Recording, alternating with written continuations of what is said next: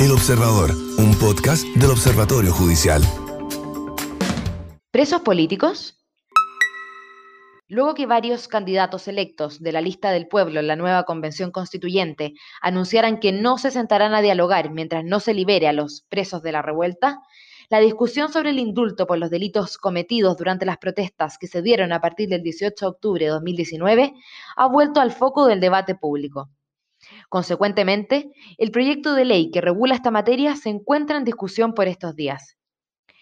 La Corte Suprema intervino una vez más en el debate, criticando la invasión de las atribuciones de los tribunales de justicia, así como las numerosas falencias técnicas del proyecto.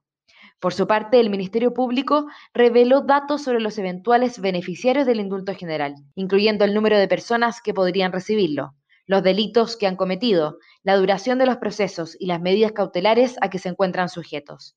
Estos datos nos revelan que, lejos de tratarse de un beneficio para un grupo amplio de la población carcelaria, el indulto beneficiará a un grupo muy reducido de personas, todos los cuales han cometido delitos gravísimos.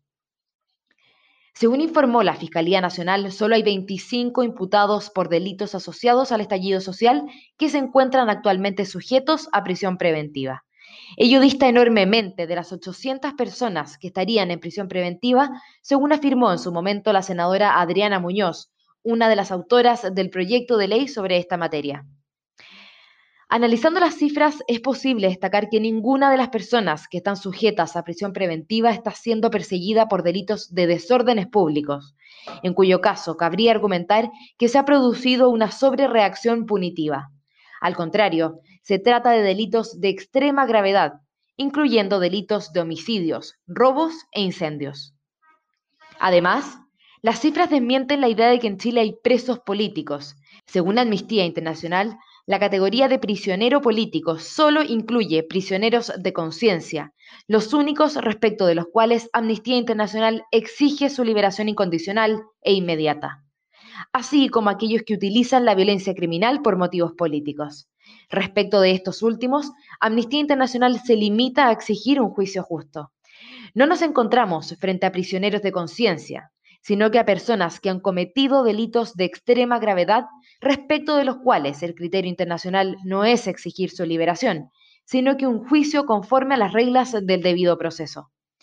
Por otra parte, uno de los argumentos más invocados por quienes promueven el indulto es que la duración de estos juicios sería excesiva lo que se vería agravado por el abuso de la medida cautelar de prisión preventiva.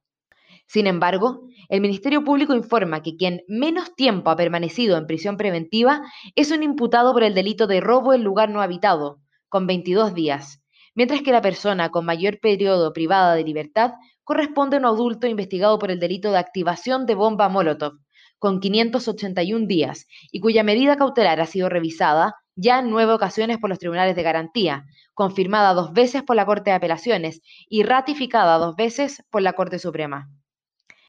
Si contrastamos estos datos con la duración promedio de los procesos criminales, según datos del propio Ministerio Público, en los últimos cinco años una investigación promedio dura 240 días y un juicio oral 580 días.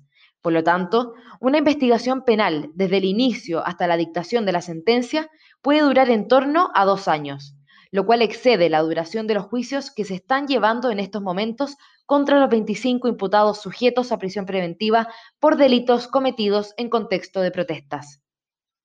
Como puede apreciarse, el proyecto de ley de indulto carece de todo sustento técnico. Por una parte, las razones que respalda la iniciativa, la intencionalidad política de persecuciones penales generalizadas contra los manifestantes, la duración excesiva de los juicios o el uso abusivo de la prisión preventiva, no tienen ningún asidero en la realidad.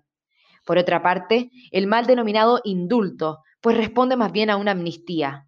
En realidad beneficiaría a un número muy reducido de personas, todas las cuales han cometido delitos gravísimos. Finalmente, cabe destacar que además de invadir el ámbito de atribuciones del Poder Judicial, desconoce la autonomía del Ministerio Público y presiona indebidamente al Congreso Nacional. Los constituyentes electos que han exigido la aprobación del proyecto de ley de indulto exceden el ámbito de sus atribuciones. Es claro que la Convención Constitucional fue elegida con el único propósito de redactar una propuesta de nueva constitución y no cuenta con atribuciones para legislar ni para interferir en las actividades de los tribunales.